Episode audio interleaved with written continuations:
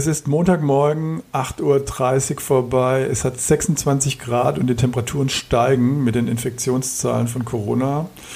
Wir haben wieder einmal Podcast auf dem Schirm und damit herzlich willkommen zu Hairless in the Cloud. Hallo Marco. Hallo Jan. Bei all den Zahlen hast du die, die, die Nummer gesagt? Welche Nummer genau? 54. Grad. Ah, wir sind schon bei Folge 54.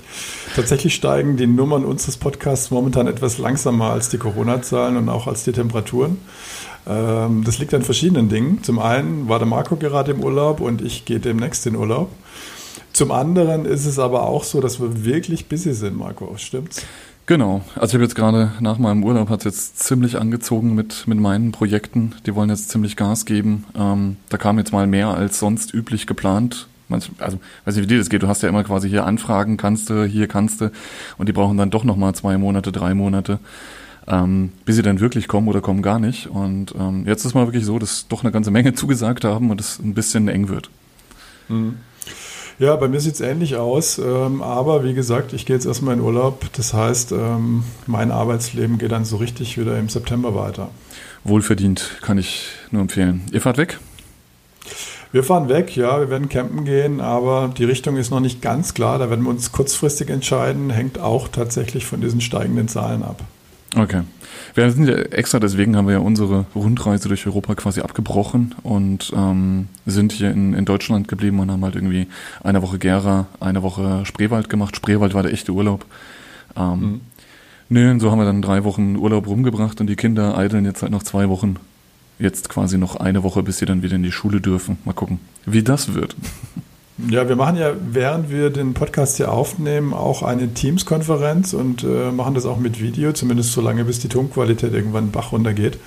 Und äh, das sehe ich im Hintergrund den Marco auf seinem äh, Stand-Up-Paddle durch den Spreewald flitzen. Das war cool, ja? Das war sehr geil. Ähm, ich habe das mehrfach schon ähm, geäußert, dass ich glaube, viel vom, vom Flair vom, vom Sub kam daher, dass wir im Spreewald waren und das alles quasi einfach baumbedeckt ist und du nicht in der prallen Sonne bist. Ähm, wenn ich jetzt mir vorstelle, heute irgendwo hier auf einem See oder auf dem Main äh, bei 35 Grad mir brennt die Sonne aufs Hirn, ähm, das nimmt mir sehr viel Spaß bei sowas und deswegen war der Spreewald für das genial. Kann ich wirklich jedem nur empfehlen.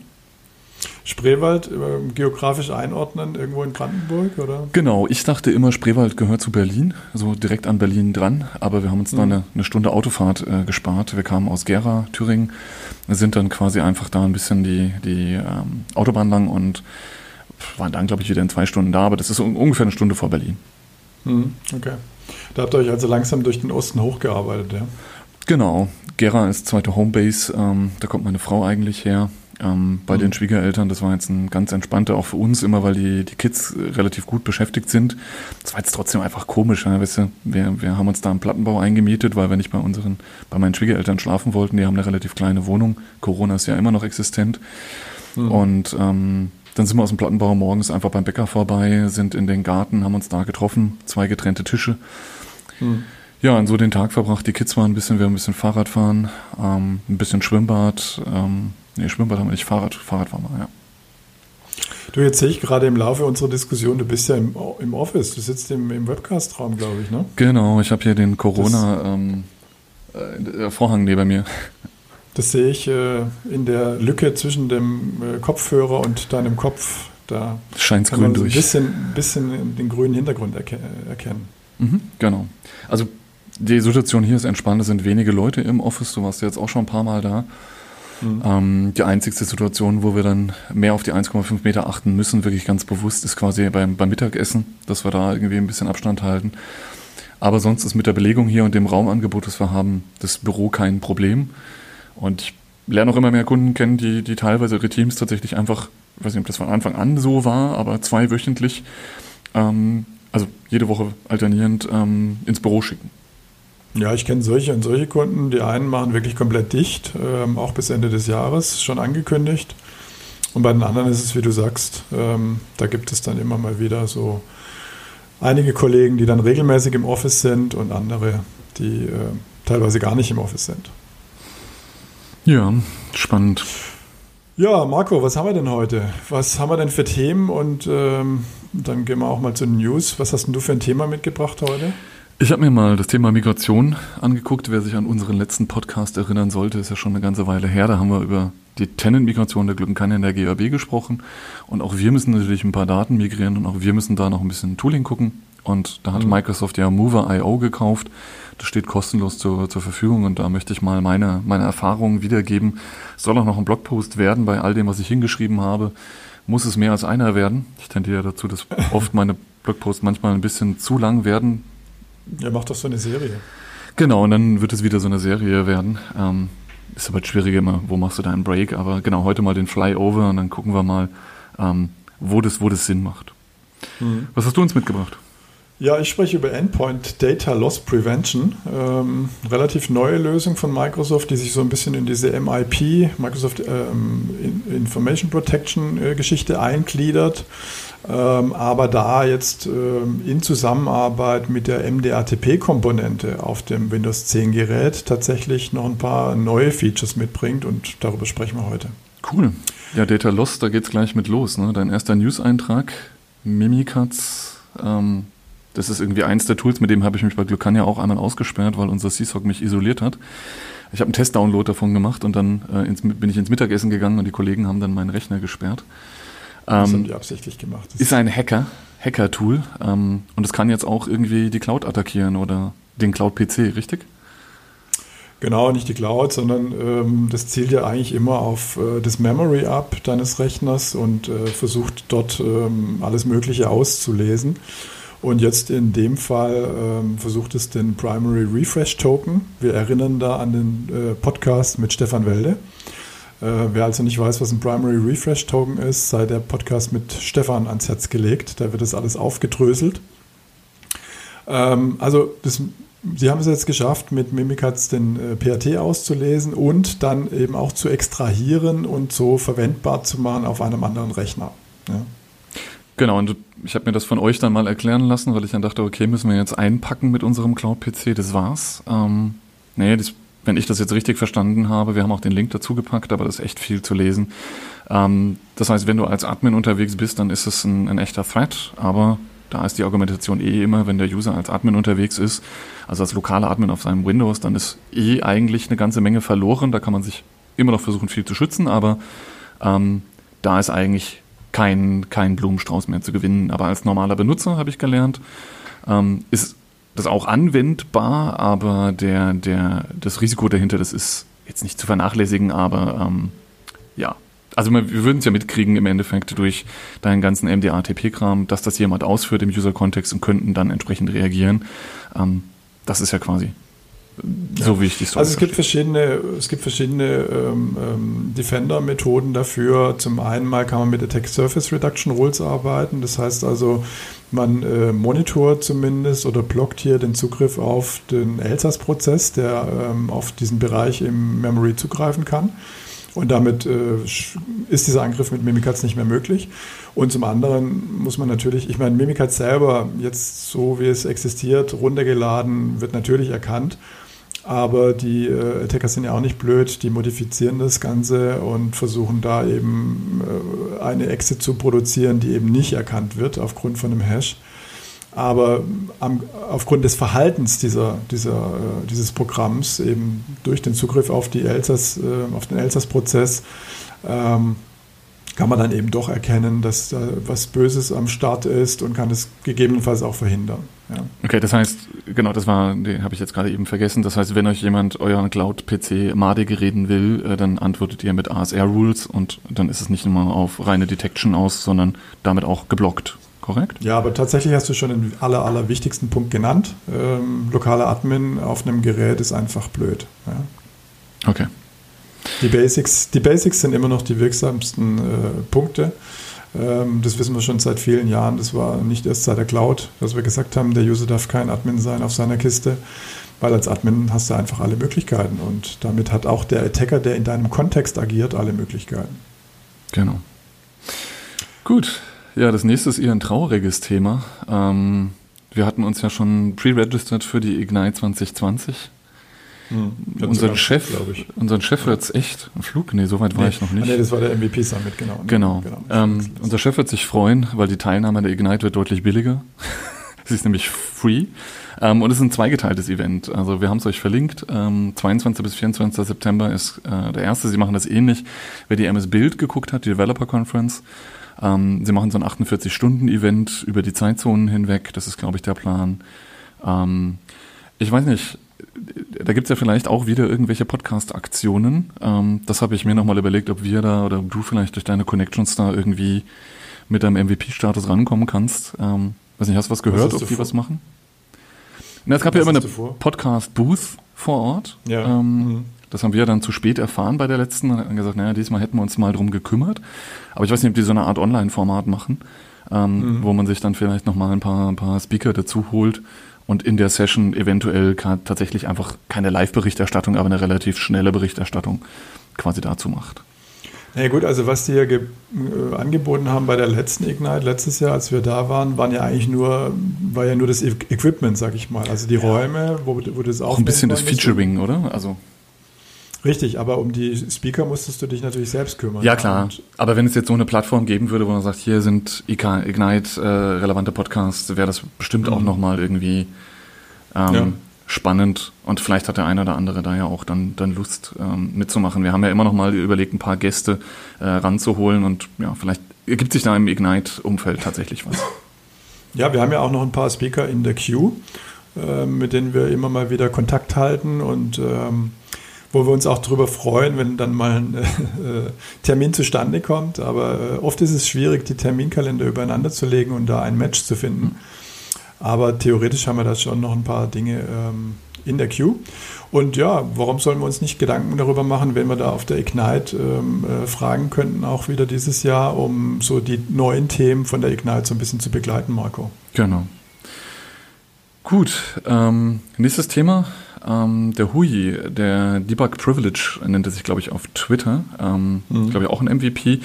Genau, hat sich ein bisschen mit dem Thema KQL auseinandergesetzt und hat da, glaube ich, wirklich ein sehr, sehr umfangreiches Buch geschrieben oder eine Ressource zusammengetragen. Bekam KQL Ninja, haben wir euch verlinkt, ist kostenlos. Also da hat er sich echt ähm, wohl ins Zeug gelegt, auch dort kostenlose Ressourcen anzubieten. Weiß nicht, hattest du die Chance reinzugucken? Du ganz kurz habe ich mal okay. reingeschaut, ähm, habe gesehen, wie es so ein bisschen aufgebaut ist. Also er schaut sich da jetzt wirklich ähm, die einzelnen wichtigen Befehle an, irgendwie ein Join oder ein Summarize und sowas und bringt dann da Beispiele dafür, wann das wie genutzt werden kann. Aber ich habe jetzt noch nicht die Chance gehabt, den gesamten Umfang des Dokuments zu sehen. Okay. Aber generell letztendlich alles, was ich momentan irgendwie so mitkriege, wenn der Hui was macht, dann ähm, hat das in der Regel Hand und Fuß. Also schaut mal rein, wenn ihr euch da für KQL interessiert. Ähm, was denn da alles so kommt. Mhm.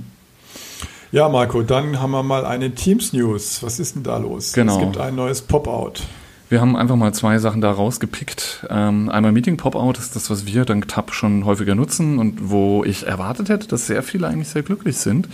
Bisher ist es ja so, dass ein Meeting in Teams immer in der Teams UI selber stattgefunden hat. Das heißt, du hattest kein eigenes Fenster im äh, Meeting auf einen Chat, One-to-One-Chat zu klicken oder eine Recherche in einem anderen Team zu machen, hat immer dazu geführt, dass du quasi das Meeting minimiert hast und du irgendwie raus warst.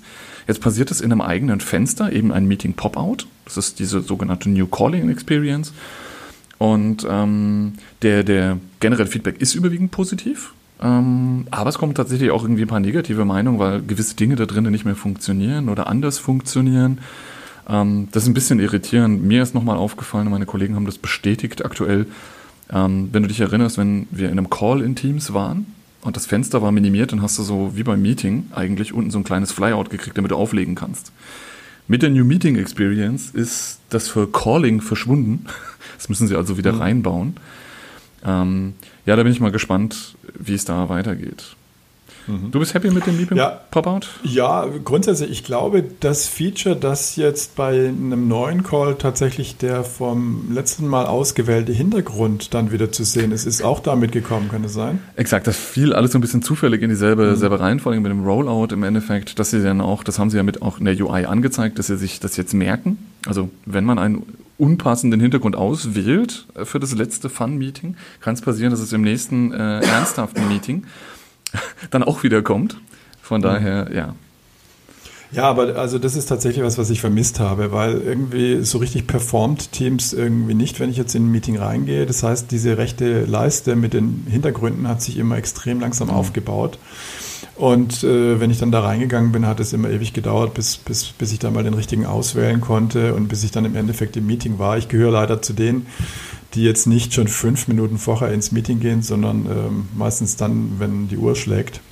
Schämlich. Und dann ja, und dann äh, äh, ist es immer so ein bisschen eine Stresssituation gewesen. Aber das ist jetzt besser. Ähm, jetzt ist der richtige Hintergrund in den meisten Fällen, Marco, nicht immer. Ja. In den meisten Fällen ist er jetzt schon immer ausgewählt. Ich würde sagen, du machst das auch relativ konsequent. Du hast dein, dein CSOC ähm, da Bild im Hintergrund. Ähm, ich wechsle mhm. momentan relativ viel. Also bei seriöseren Meetings habe ich auch unseren Corporate Background eigentlich immer ausgewählt. Ähm, aber sobald es interne sind, ähm, gebe ich mir da eigentlich jeden Spaß und versuche da mit den Kollegen mitzuhalten ähm, mhm. bei der Internetrecherche nach lustigen Bildern. Ja.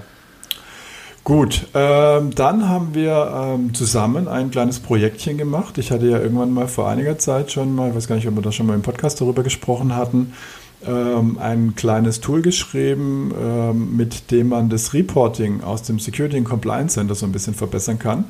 Da geht es hauptsächlich darum, ähm, dass wir ja im CSOC auch ähm, E-Mail, äh, Office ATP monitoren. Und ähm, da ist die GUI, das muss man so sagen, wirklich suboptimal momentan in diesem äh, Compliance-Portal, Security and Compliance Center. Mhm. Ähm, da muss man sich schon sehr durchklicken, bis man da irgendwann mal an die relevanten Informationen kommt. Und was wir uns wünschen, ist einfach so eine Seite, auf der man alle relevanten Informationen zu einem bestimmten Case hat. Also um was geht's? Man sollte relativ schnell erkennen können, von wem kam die Mail, ist es, äh, wie, wie, wie heißt der, der Link, der da drin steht, welche URL ist das? Ähm, also alle notwendigen Informationen, um beurteilen zu können, ist es jetzt wirklich ein False Positive oder ist es ein tatsächlicher äh, Spam-Link, eine tatsächliche Spam-E-Mail? Ähm, die wollen wir auf einer Seite haben und nicht erst nach fünf Klicks zur Verfügung haben, weil ähm, es kommt natürlich vor, dass da ähm, teilweise eine große Anzahl an False Positives mal entstehen, entweder durch Microsoft produziert oder aber auch durch einen Kunden selbst produziert. Ja? Mhm. Ähm, ich sage zum Beispiel Phishing-Simulation als Stichwort. Und an der Stelle äh, macht es uns natürlich das Leben extrem schwer, äh, okay. hier zu sagen, äh, zu unterscheiden zu können, das ist jetzt ein echter und das ist jetzt ein falscher Spam. Und da habe ich ein Tool geschrieben, irgendwann mal vor längerer Zeit, das hier ein entsprechendes Reporting gegen die ähm, Office 365 API macht. Und der Marco hat sich das angeschaut mit, seinen, mit seiner Expertise und hat das äh, nochmal ähm, weitgehend äh, verbessert. Ähm, ich hatte da vor allem einen Fehler drin, Marco, äh, was das Paging angeht. Das ist mir so bei kleineren Kunden jetzt gar nicht aufgefallen. Aber der Marco ließ es dann gleich gegen einen größeren Kundentenant laufen und da ist es ihm, glaube ich, aufgefallen. Ne? Erzähl mal hm. kurz ein bisschen. Also das ist meine Historie. Wir haben für einen Kunden musste ich ähm, quasi, als es Sentinel Co. noch nicht gab und auch heute ist es ja immer noch unvollständig, quasi alle Audit-Logs in einen Blobstore schmeißen. Und da musste ich mich leider mit dieser etwas veralteten Management-API auseinandersetzen und ähm, bin da dann gleich aufgrund der Größe drauf gekommen, dass quasi auch hier natürlich ein Paging da ist. Ich hatte jetzt auch Gespräche mit den Kollegen und naja, Paging ist nicht so unüblich. Ja. Es schont halt ein paar Ressourcen. Ähm, die API, die das angeboten hat, kann das quasi eleganter abbilden. Ähm, wenn man sich die Graph API anguckt, da haben wir Paging drinne. Hier war es jetzt so, und das, da haben sich dann mehrere unglückliche äh, Ereignisse aneinandergereiht. Ähm, weil es eine alte API ist, übermitteln Sie die, den sogenannten Next-Page-Link. Das dürften alle, die im Graph schon mal unterwegs gewesen sein, da gibt es dasselbe. Vielleicht haben sie sich sogar daran orientiert. Aber auf jeden Fall wird der nicht quasi im Payload übermittelt in der Antwort, sondern im HTTP Response Header. Und ähm, dein Skript hatte jetzt äh, leider quasi eine, eine PowerShell-Version, die ähm, diese, den Invoke Web Request, der konnte das nicht, also der konnte das gar nicht auswerten. Ähm, da musste ich dann ein bisschen mehr rumbasteln, aber das war die, die Hauptessenz war, das Paging fehlte. Zusätzlich ähm, gibt es noch ein organisatorisches Thema. Du hast am Ende quasi die Subscription gestoppt. Ähm, und laut Doku und auch eigenen Erfahrungen, das läuft zwar noch ein bisschen nach, ist es so, wenn du die Subscription stoppst, also man subscribt sich quasi gegen die Management API und sagt, ich hätte gerne für den Workload Exchange oder in deinem Fall wäre das General ähm, Events und das System hält diese Events nur vor, solange eine laufende Subscription vorhanden ist. Das heißt, wenn du deine Subscription beendest, dann würde er diese Logs gar nicht zur Verfügung stellen. Und wenn du beim nächsten Mal die Subscription startest, hast du nochmal weniger Events drinne. Die laufen ein bisschen nach, das hat immer so ein bisschen Delay von 24 Stunden. Das heißt, wenn man das jeden Tag machen würde oder so, umgeht man das. Also da muss man tatsächlich die API irgendwie ganz genau lesen, um da irgendwie voll durchzusteigen. Das hat bei mir auch sehr, sehr lange gedauert, bis ich das gerafft hatte, was sie da von einem wollen. Ähm, da kann man nur hoffen, dass sie das möglichst schnell in den, den Graph bewegen. Mhm, ja. Nee, auf jeden Fall coole Sache, da, äh, dass wir da zusammengearbeitet haben. Ich finde, solche Sachen sollte man öfters mal machen. Grundsätzlich macht es viel mehr Spaß, wenn man so Community-Arbeit ähm, shared, ähm, nicht da auf weiter Flur alleiniger Streiter ist sozusagen. Genau. Also da kommt vielleicht noch das ein oder andere Projekt dazu. Gut. Ja, dann äh, eine ganz lustige Geschichte, die ich die Woche mal auf Twitter gesehen habe. Ähm, und zwar kennen bestimmt alle die Webseite booking.com und die äh, dortigen Empfehlungen. Also man kennt es ja auch von anderen Webseiten. 14 User schauen sich jetzt gerade dieses Produkt an, dieses Hotelzimmer oder was auch immer und versuchen dadurch halt irgendwie einen psychologischen Druck zu erzeugen und zu sagen, hey, das ist total beliebt, ähm, bucht es doch jetzt, am besten gleich. Ähm, vielleicht bucht sonst jemand anderes von den anderen 13. Ja. Und ähm, da hat einer sich mal den Quelltext dazu angeschaut und hat gesehen, auch da ist ja so eine Random-Funktion drin, die irgendwie mit, mit, mit 12 multipliziert wird und dann nochmal 3 addiert. Und äh, auf die Art und Weise kommt diese Zahl 14 zustande. Ähm, das heißt also, man kann da wirklich im JavaScript-Code der Webseite sehen, äh, dass diese Zahl äh, ein, ein Fake ist äh, und, und ad hoc produziert wird. Ah, ich hatte das auch gesehen, habe mich mit einem Retweet aber, oder ein Like zurückgehalten, ähm, weil ich mir dachte, hm, das lässt Booking wirklich in einem schlechten Licht. Äh, hattest du das selber nochmal nachvollzogen? Nein, habe ich nee. nicht nachgeguckt. Okay. Ja, das Internet hat ja viele falsche. Ich sage nicht, dass das jetzt hier falsch ist. Ich kenne den, den Ronnie Day auch nicht. Ähm, aber ich kann mir vorstellen, dass es genauso funktioniert. Mhm. Ja. Ja, dann noch ein Thema. Der äh, Stefan Welde, der ja auch schon, wie gesagt, hier im Podcast war, ähm, hat einen ähm, Blogpost geschrieben über MCAS-Spoofing. Das heißt, er hat festgestellt, oder Marco, willst du das erzählen? Du warst, glaube ich, da nee, nee. involviert. Ach du, nee, ich habe da überhaupt noch gar nicht drauf geguckt. Ah, okay, gut.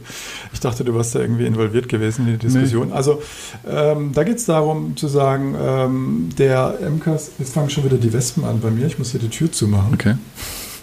Ähm, das hatte ich schon das ganze Wochenende über. So, sorry, ich musste mich kurz verteidigen. Also, ähm, der Stefan hat darüber äh, geschrieben, er hat festgestellt, ähm, wenn er jetzt mit Linux-Teams, was ja schon unglaublich ah, ist eigentlich, okay. ne? äh, wenn er von Linux auf Teams zugreift, dass sich da der, der Teams-Client ähm, so verhält, dass er durch die ganzen Policies von MCAS durchhuscht sozusagen und äh, nicht erkannt wird. Ähm, und äh, das führt dazu, dass eben die ganzen äh, Restrictions nicht mehr greifen. Und äh, da hat er Gegenmaßnahmen gefunden, die er da empfiehlt in seinem Blogartikel. Ist, glaube ich, auch äh, gut angekommen in der Community, wurde ähm, häufig retweetet. Ähm, schaut euch das mal an. Wir haben hier auch den Link im, in den Show Notes verlinkt. Genau, das ist bei mir untergegangen. In der internen Diskussion war ich involviert. Ähm, ist wirklich spannend, weil man einfach da nochmal einen kurzen Einblick kriegt, auch wie MCAS arbeitet, wo was ist. Ähm, und wie gesagt, alles, was Stefan macht, hat Hand und Fuß. Das rentiert sich da auf jeden Fall reinzublicken.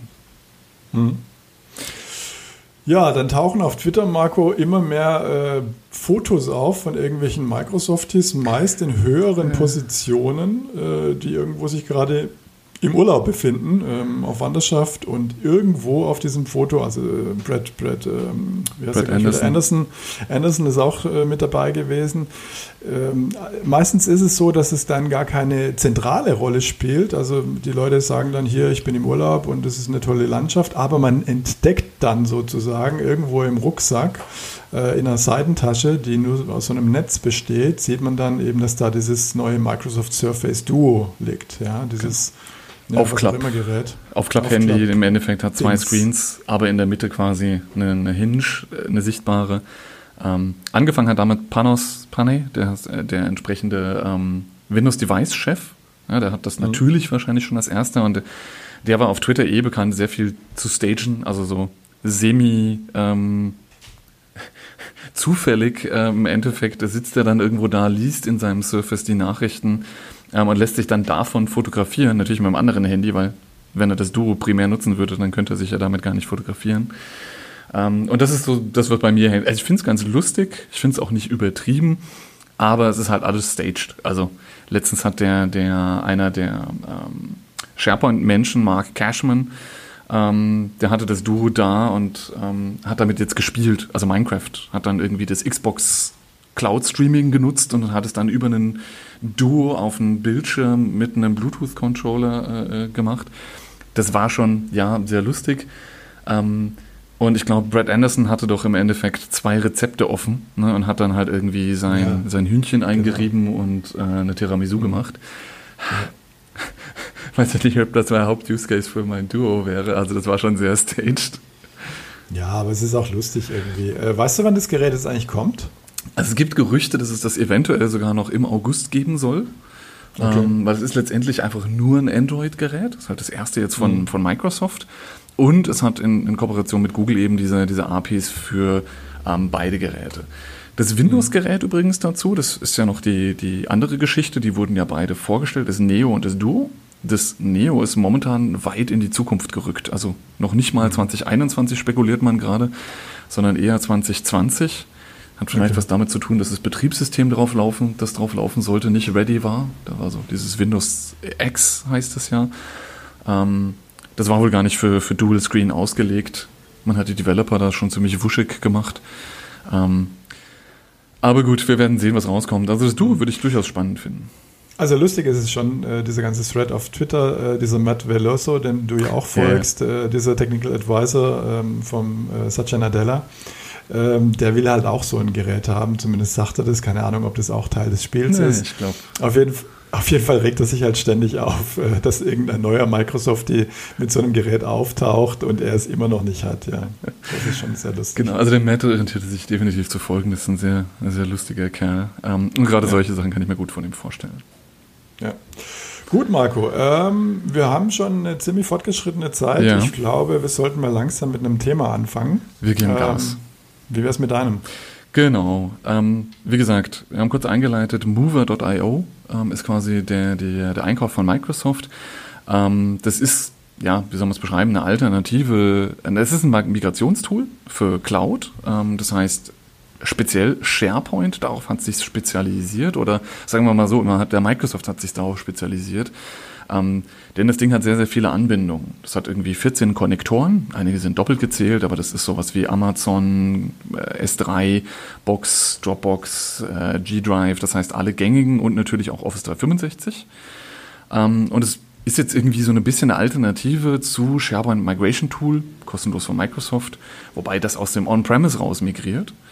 Ähm, du Marco, ich ja. muss dich mal ganz kurz unterbrechen, das tut mir wirklich sehr leid, aber das muss ich dir erzählen. Wenn du sagst, gerade doppelt erzählt, äh, doppelt gezählt. Ja. Ich habe einen Artikel über den Trump gelesen, ähm, dass der ganz viele äh, ähm, Golfturniere schon gewonnen hat. Und äh, unter anderem dadurch, dass er neue Golfclubs ähm, eröffnet und dann die erste Runde spielt und sich dann zum Titelgewinner macht. Weil die erste Runde als Turnier gewertet wird und er der einzigste Teilnehmer war. So ist es. Tut mir leid, ich werde dich nicht weiter unterbrechen. Mach weiter. Nee, nee, nee, passt. Ähm, genau, also das heißt, hier mit dieser Menge an Anbindungen orientiert es sich, ja, SharePoint Migration Tool ist ein Tool, AvePoint, AvePoint hat eine, eine vollwertige Suite, ShareGate hat einen Client Migration Tool. Ähm, das heißt, je nachdem, welchen Bereich ihr, in welchen Use Case ihr habt, ähm, kann das für euch eine Alternative sein. Und ich habe das jetzt mal aus unserer eigenen äh, Drängen heraus nochmal angeguckt, äh, weil wer, wenn man es halt nicht verwendet hat, dann weiß man nicht genau, was dahinter steckt. Und wollte euch da jetzt mal ein bisschen ähm, die Einblicke geben. Ähm, wenn wir unseren Tenant migrieren, Jan, ähm, was hättest du denn gerne in deinem neuen Tenant ähm, aus der Dateiebene mit drinne? Willst du deinen OneDrive mitnehmen oder sagst du, pff, mach ich selber? Das ist eine rhetorische Frage, oder? Nee, tatsächlich. Okay. Äh, ja, also jetzt aus User-Komfortabilitätsgründen würde ich sagen, ähm, ich will mich morgens anmelden können und alles ist wie vorher. Also du willst dein gesamtes OneDrive mitnehmen mit all den Altlasten, die du da drin hast und nicht frisch starten? Ja. Okay. Also genau, weil ein Ansatz wäre, und das diskutieren wir eben auch, das einfach in den Unterordner zu migrieren, denn Desktop ist frisch und äh, aufgeräumt, die Dokumente sind nicht voll gemüllt von jahrelangen OneDrive-Synchronisationen von unsinnigen Daten. Ähm, aber genau, das ist selten durchsetzbar, ähm, sondern die Erwartungshaltung ist genau das, was du sagst und das ist auch ein bisschen unser Bestreben für die meisten Leute. Und jetzt, wenn wir nochmal auf Mover.io gucken, die haben da einen ganz interessanten Ansatz. Einen, der dir jetzt, also Du erwartest einfach, am nächsten Morgen ist alles da. Aber was kann Mover? Mover kann tatsächlich so eine Art Self-Service Migration. Das heißt, du als Benutzer gehst rein in die Oberfläche und das ist ein valides Szenario von denen. Ich habe mir noch nicht ganz so viel die Meinung darüber gebildet, glaube aber, es ist eher Unsinn. Ähm, du gehst rein, meldest dich auf der linken Seite, auf der Quelle mit deinem alten OneDrive-Account an, also mit Glucania.com. Mhm. Dann gehst du auf die rechte Seite, meldest dich mit deinem neuen Glucania Gap-Account an.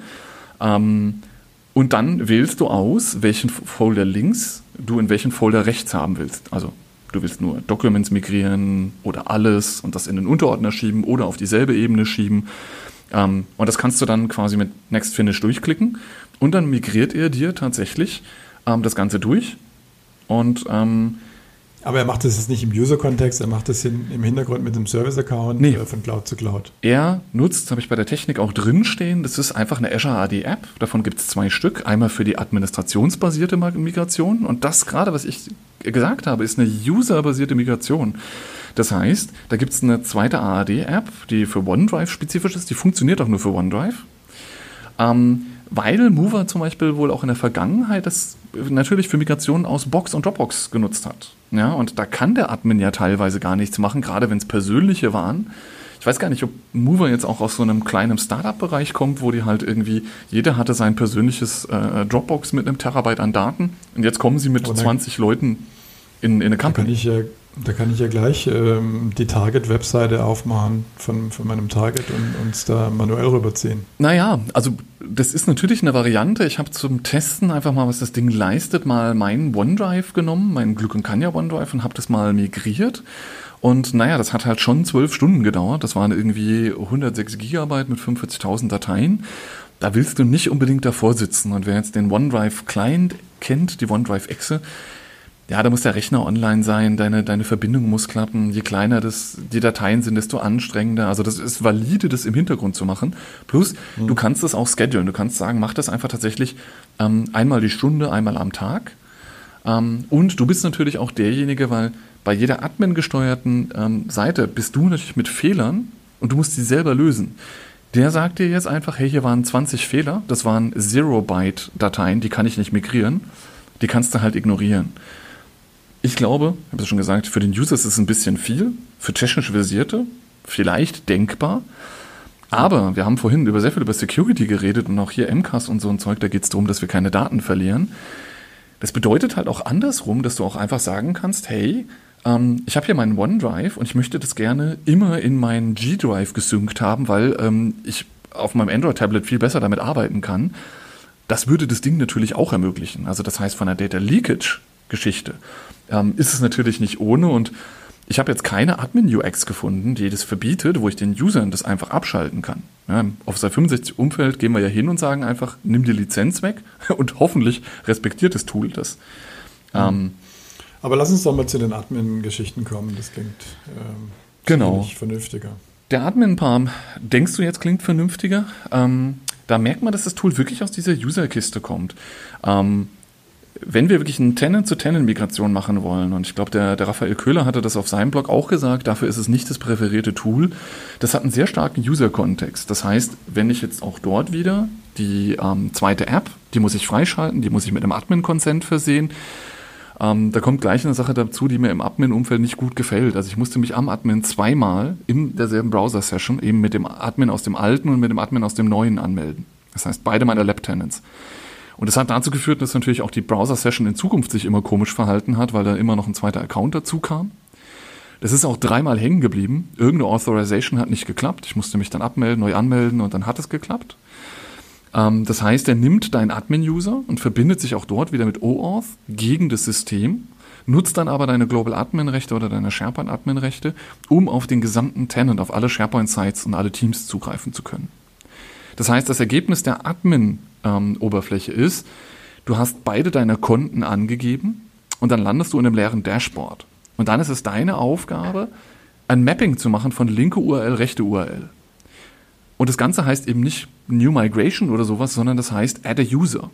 Und da merkt man schon, dass das Tool wohl sehr, sehr user-driven ist.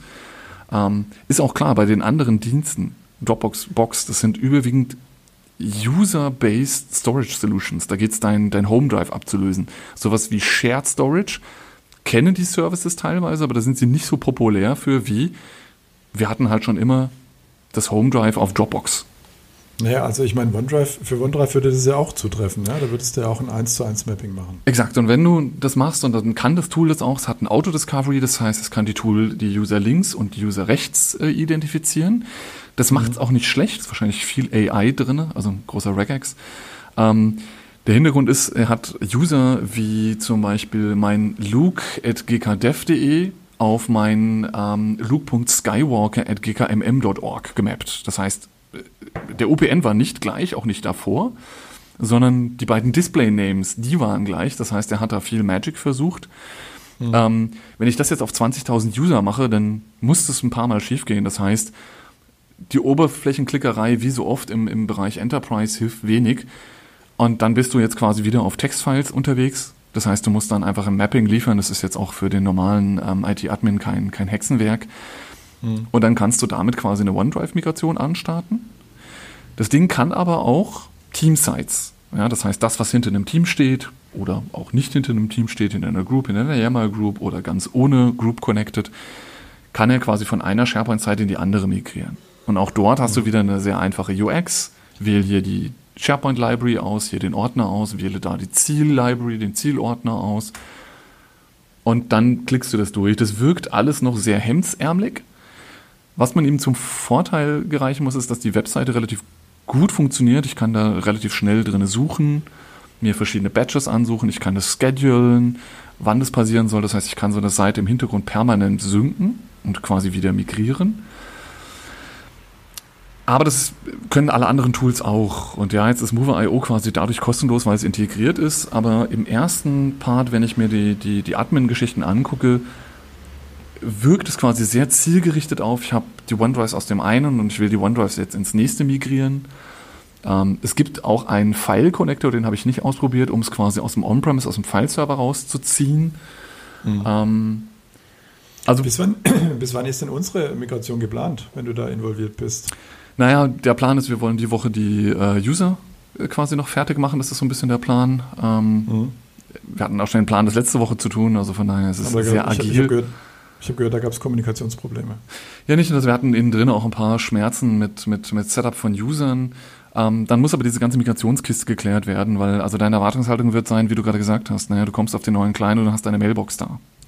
Jetzt ist natürlich die Frage, wir werden nicht alle an Tag X machen, wir machen keinen Big Bang. Wie kriegen wir das hin, dass deine Glucania.com-Adresse dann trotzdem noch funktioniert oder weitergeleitet wird? Dafür haben wir aber viel erfahrene Exchange-Leute, die das alle hoffentlich hinkriegen.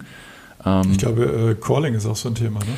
Calling war ein Thema an der Stelle. Ähm, wie gehen wir damit um? Machen wir jetzt quasi wieder irgendwie einen ZIP-Trunk oder bleiben wir bei dem PSTN-Angebot, das Microsoft hat, was wir glücklicherweise hier in Deutschland nutzen können, aber nicht. Ich meine auch die, ich meine auch die Transition, ich meine auch die Transition, weißt du? Also auch Telefonnummer mitnehmen, aber ich glaube, das sind wir als Glücken kann ja selber relativ schmerzbefreit. Ich weiß nicht, ob ich das für meine Sales-Kollegen sagen kann, aber die meisten Consultants würden sagen, hey, äh, ich habe eine Telefonnummer, wo?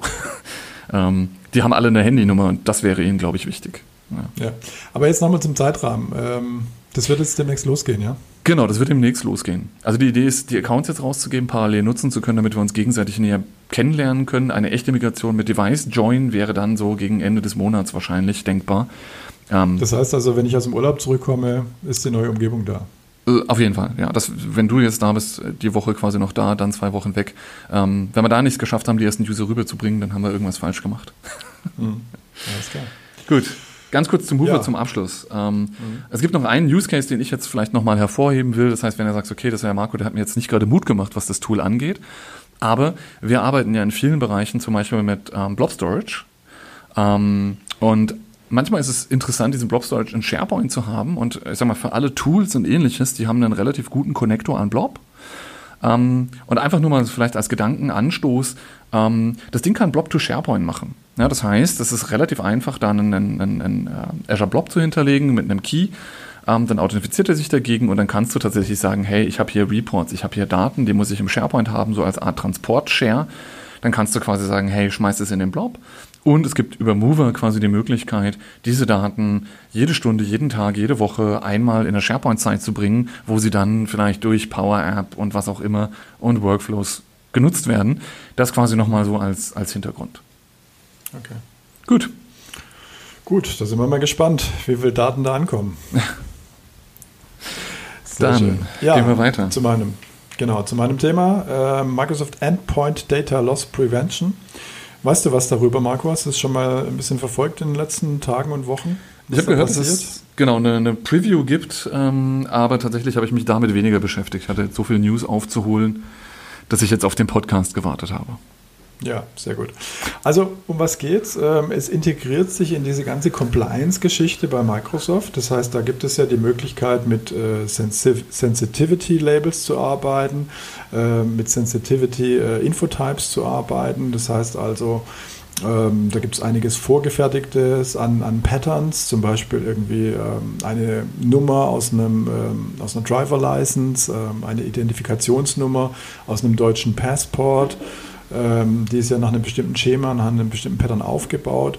Und nach diesen Infotypen wird dann in Dokumenten gesucht. Ja.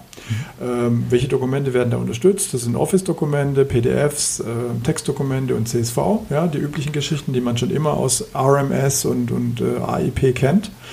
Ähm, und ähm, die werden da eben gesucht und können dann eben ähm, bestimmte Aktionen lostriggern. Durch bestimmte das ist jetzt erst nochmal, genau, Standard Compliance, ne, DLP. Genau, ja, das, das, ist soweit klar. Das ist nochmal Wiederholung mhm. sozusagen. Genau. Ja. Ähm, da kann ich auch eigene äh, Matching Rules bauen. Das heißt, ich kann da nach Stichwörtern suchen, kann also sagen, ich habe jetzt irgendwie ein wichtiges Projekt oder sowas, ja ähm, und kann dann sagen, naja, also das möchte ich jetzt zu einem neuen Infotypen machen ähm, und kann das als Trigger verwenden. Ja? Also in Threat Protection würde man sagen, das ist ein IOC sozusagen, ja? Mhm. also ein Indicator of Compromise, eine, eine, ein Attribut sozusagen in der Verhaltensweise oder eines Dokuments, ähm, das da eben eine Aktion lostriggert.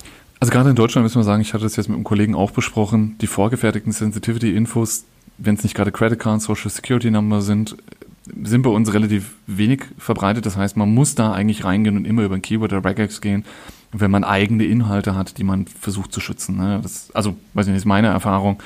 Ähm, die Build-In sind ja für US und so toll äh, und in mhm. jeder Microsoft Marketing Demo ganz weit oben. Aber ähm, wenn jemand da was braucht, muss er eigentlich reingehen und wirklich dort sich was Eigenes äh, bauen. Gut, also mir, mir, wird immer gesagt, ich weiß nicht, das müsstest du eigentlich besser beurteilen können. Äh, Im Bankenumfeld ist es tatsächlich auch in Deutschland ein Thema, weil es da bestimmte Reglementierungen gibt ähm, und da gibt es schon vorgefertigte Infotypen dann auch. Also ja, das gibt es im Endeffekt, also wenn eine BIC oder eine, eine, eine Swift-Nummer oder sonst irgendwas, da kann ich mir vorstellen, dass da was drin ist. Ähm, aber auch das dürfte wieder nur einen Teil abdecken. Ähm, und gut, darum geht es, aber wie gesagt, ich glaube, das wird im Marketing quasi immer zu stark overhyped. Ähm, ich glaube, man muss mehr eigenen Hirnschmalz reinwenden, um da tatsächlich einfach Benefits rauszukriegen. Ja. Also, wie auch immer. Ähm, sagen wir mal, dieser Teil ähm, ist jetzt mal abgehandelt. Wir haben also die Daten in einer bestimmten Weise klassifiziert oder klassifizieren sie ähm, ad hoc, dadurch, dass sie bestimmte Attribute aufweisen, wie durch ein Keyword zum Beispiel. So, dann konnte ich da jetzt auch schon in der Vergangenheit im Compliance Center bestimmte Regeln drauf anwenden. Ähm, zum Beispiel die Retention. Ich konnte dafür sorgen, dass diese Dokumente dann ähm, bis zum Zeitpunkt X aufgehoben werden und, was für viele Unternehmen auch wichtig ist, dann eben gelöscht werden. Genau. Ja, es geht nicht nur darum, die Sachen aufzuheben, sondern dann auch ab einem bestimmten Zeitpunkt zu löschen. Das ist mal das eine. Das, da ist jetzt noch nichts Neues dabei. Jetzt hat man aber hier MDRTP mit ins Spiel gebracht, diese Windows-Komponente von MDRTP, die Sense-Exe.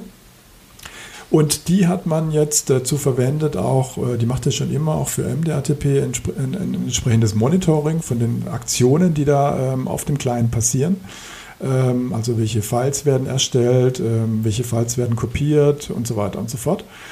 Und mit der arbeitet man jetzt zusammen und bekommt auf diese Art und Weise mit, wann jetzt ein File und natürlich dann auch mit dem entsprechenden Sensitivity Label ähm, auf zum Beispiel einen Cloud-Service geladen wird, ja, Richtung Dropbox oder äh, Box oder solche Dinge, äh, wann ein Teil kopiert wird ins Clipboard oder auf einen USB-Stick kopiert wird mhm. äh, und so weiter und so fort. Ja? Und das ist jetzt eigentlich das, was man unter Endpoint Data Leakage oder Loss Prevention versteht. Ähm, hier wird versucht, im Prinzip mitzubekommen, dass solche sensitiven Daten irgendwo anders hingeschrieben werden. Ja? Und das möchte man entweder auditieren oder entsprechend blocken. Ja, also ist äh, quasi die logische Erweiterung neben SharePoint Excel, Exchange Excel quasi jetzt zu sagen, ich muss eben auch meinen Client genauso monitoren und dafür wird dann eben die ATP, die Sense Excel genau. hergezogen. Cool. Ja. Okay. Und äh, das ist teilweise, ist es wohl auch von der Lizenz, so wie ich das verstanden habe, ist es erstmal unabhängig. Du musst also MDRTP da gar nicht am Start haben. Das ist nur technisch, hm. ähm, dass okay. MDRTP da drunter liegt. Ähm, du musst aber da deswegen nicht MDRTP auch tatsächlich nutzen. Ja? Okay. Ähm, dann gibt es drei Status, äh, wie ich gesagt habe, also einmal Audit, Block und dann gibt es noch Block with Override. Ja, das heißt also, du kannst dem User auch durch einen Tooltip oder durch so ein Notification sagen, hey, eigentlich solltest du das jetzt nicht auf einen USB-Stick ko äh, kopieren, weil äh, sensitive Daten und so weiter. Aber wenn du möchtest, kannst du es trotzdem tun. Ja. Okay. Also eine generelle Frage, das kommt mir, das Pattern kommt mir irgendwie relativ bekannt vor. Das heißt, SenseXer hast du jetzt schon ein paar Mal gesagt in der Vergangenheit. Das heißt, die lagern da immer mehr rein. Da ging es einmal zum Beispiel, war das Webfiltering? War das nicht was, was du jetzt quasi, also, oder war das Smart Screen? Aber in den MDATP wächst, kommt immer mehr Funktionalität rein. Ist das gesund? Naja gut, so darfst du das nicht sagen. Also ähm, es kommt immer mehr Funktionalität in Windows hinein, ja? okay. ähm, was Auditierung angeht. Und ähm, man baut da vieles in diesen Bereich von der MDRTP-Komponente rein, aber schlussendlich ist es nur eine Betriebssystemkomponente, die ähm, sich um Auditierung kümmert, die sich um, äh, die sehr tief im Netzwerkstack drin sitzt, um da ähm, zu monitoren und Dinge mitzubekommen. Und deswegen ist es eine logische, logische Schlussfolgerung, dass man hier solche Dinge ansiedelt. Ja, ist halt immer die Frage, ob dann quasi diese Komponente, weil sie schon überall ihre Finger drin hat, nicht irgendwann quasi überlastet wird und das äh, irgendwann heißt, okay, wenn du jetzt potenziell den DLP-Kram angeschaltet hast, dann, dann geht deine ähm, Malware-Detection-Geschwindigkeit runter, weil, naja, der war halt gerade dabei, das Word-Dokument nach Sensitive-Infos durchzusuchen oder sonst ein Kram. Ähm, Wie das jetzt architektonisch aufgebaut ist, kann ich dir auch nicht genau sagen. Also das ist ja dann jetzt auch nicht nur äh, eine einzige Komponente, das sind ja mhm. viele äh, Komponenten, die auch für MDRTP zu tragen kommen. Ähm, da gibt es verschiedenste DLLs, da gibt es PowerShell-Skripte, die Richtung äh, ähm, Event Tracing für Windows äh, ähm, entsprechend ähm, monitoren. Also das ist schon eine komplexere Geschichte geworden und ähm, sicherlich werden sie da auch dafür Sorge tragen müssen, dass die Performance passt, aber ich gehe einfach mal davon aus, dass das auch bedacht wurde. Okay, das heißt, du hast da jetzt auch noch keine, keine negativen Wahrnehmungen bisher gehabt, dass sich das irgendwie ähm, beeinflusst, dass das jetzt noch dazugekommen ist und hier aber irgendwo was, was klemmt seitdem, sondern du sagst, nee, das scheint Microsoft gut im Griff zu haben. Ähm, und je mehr sie da reinmachen, desto wertvoller wird. Das ist ja auch ein potenzielles Verkaufsargument, auch wenn du jetzt gerade sagst, für das spezielle Feature brauchst MDATP nicht. Ähm, aber generell, je einheitlicher die Lösung, desto besser. Ja, also ich glaube auch nicht, dass jetzt so viele neue ähm, Sensoren sozusagen dazukommen mussten, weil die Dinge, die wir jetzt aufgezählt haben, hier kopieren Richtung USB-Stick, äh, kopieren Richtung File-Share, das sind alles Dinge, die MDRTP eigentlich eh schon auch mitgemonitort hatte mhm. in der Vergangenheit. Das heißt, man musste da jetzt noch ein bisschen Logik mit reinbringen, ähm, äh, hat es da ein entsprechendes Label, einen entsprechenden Infotypen und dann vielleicht einen speziellen Trigger äh, Richtung Compliance-Portal, um da zu sagen, so und so sieht es jetzt aus. Ja. Also bin mir gar nicht sicher, ob da jetzt so, so viel mehr an kleinen Funktionalitäten mit dazukommen musste überhaupt. Okay.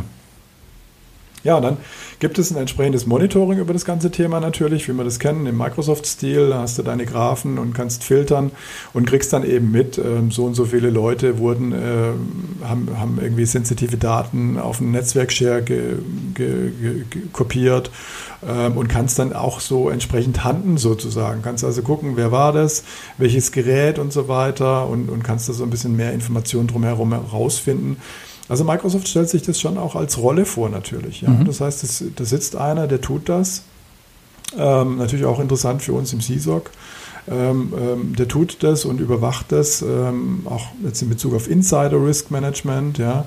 Ähm, also Microsoft sieht da ja ein großes Potenzial in diesem ganzen Compliance-Bereich, ähm, dass man da immer mehr auch ins Monitoring geht und sagt, hier an der Stelle äh, müssen wir eigentlich kontinuierlich nachschauen, was unsere User da auch intern so treiben. Du hast es jetzt gerade eben schon oben bei, bei unserem gemeinsamen PowerShell ähm, äh, angedeutet, aber ist das jetzt ein neues Reporting-Portal? Integriert sich das ins Bestehende? Ist das gut gelöst oder sagst du, da haben wir wieder so ein Ding, was wir wieder anskripten müssen, um es zu nutzen? Du hast Hunting nee, erwähnt, also von daher klingt es, als wäre es gut integriert. Ja, also es gibt da ja dieses Portal, das nennt sich compliance.microsoft.com. Und da ist mittlerweile eigentlich alles untergebracht, ähm, was so in diesen Bereich fällt. Also Insider Risk Management, da kannst du die ganzen Labels bauen, ähm, da kannst du äh, die äh, Retention äh, Policies bauen und so weiter und so fort. Und diese Endpoint-Geschichte, die ich jetzt heute erzählt von der ich jetzt heute erzählt habe, die integriert sich dann nahtlos in die anderen Policies rein. Das heißt also, du hast da im Prinzip dann, wenn du so eine neue Policy baust, hast du eine Liste an, an Services, die du schützen willst. Da ist Exchange dabei, SharePoint, Teams und so weiter, OneDrive. Ähm, und an der Stelle, wo du normalerweise sagen wolltest, würdest, ich möchte jetzt eine Retention Policy machen, da sagst du dann auch jetzt, hast jetzt einen weiteren Punkt, der heißt Devices. Und dann sagst du hier, okay. ich möchte die Devices schützen. Ja, also das haben sie schon sehr gut integriert, würde ich sagen. Aber wenn du sagst, das wäre was Richtung CSOC, sowas zu überwachen, wäre das für dich jetzt quasi doch noch ein weiteres Portal, das du quasi mit monitoren musst, weil du bisher in dem Bereich ähm, aus der MD-ATP-Sicht, ähm, das nicht, also ich habe gelernt, es gibt irgendwie ein Unified MD, äh, wie heißt das, MED-Endpoint-Portal, da ist es jetzt nicht integriert.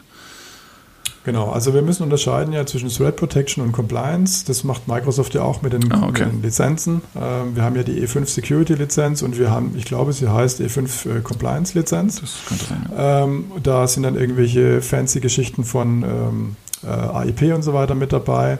Da wird vermutlich auch das hier reinfallen. Ähm, also vermutlich deswegen, weil ich es nicht weiß. Das ist bestimmt schon, das steht schon bestimmt irgendwo, aber ich weiß es nicht. Ja. Ähm, und ähm, im Prinzip, der CSOC äh, kümmert sich ja momentan hauptsächlich um den äh, Threat Protection Teil. Ja. Okay. Und da gibt es eine Konsolidierung auf dem MTP-Portal äh, unter security.microsoft.com. Und das siehst du schon an der Notation: security.microsoft.com und compliance.microsoft.com. Compliance, ja. Das ist dann die andere Seite. Unter den beiden Portalen sind dann im Prinzip alle wichtigen Dinge zusammengefasst oder zumindest wird es dann das Ziel werden. Unser gemeinsames kleines PowerShell-Projekt von oben ist immer noch auf einem Portal, das da nicht mit drin ist, äh, im Security-Bereich, aber auch das wird da nach und nach reinwandern. Okay, wunderbar. Ja, dann hoffen wir, ähm, dass, uns, dass euch unsere Inhalte heute gefallen haben, dass ihr äh, einen schönen Sommer habt. Und ich glaube, Marco, wir melden uns dann erst im Herbst zurück, äh, wenn ich auch aus dem Urlaub zurück bin. Ist dann schon dann Herbst? Wir. Dann ist schon Herbst, ja. Dann ist schon fast Mitte September, ja. Auf jeden Fall weiß ich dann in einer Woche, ob wir quasi wieder einen Lockdown kriegen dank der Schuleröffnung oder ob die Schuleröffnung gar nicht funktioniert. Das könnte sich auch noch positiv oder negativ auf unsere Podcast-Frequenz auswirken. Also wir versprechen auf jeden Fall wieder ein paar Gäste einzuladen im Herbst. Äh, wie gesagt, wir haben da schon ein paar, äh, mit denen wir diskutieren darüber. Ähm, schöne Grüße an Florian, und äh, hoffen, dass da demnächst Termine zustande kommen. Und äh, ja, wir freuen uns auf die nächsten Sendungen und hoffen, äh, alles wird gut und ihr bleibt gesund. Ciao, ciao.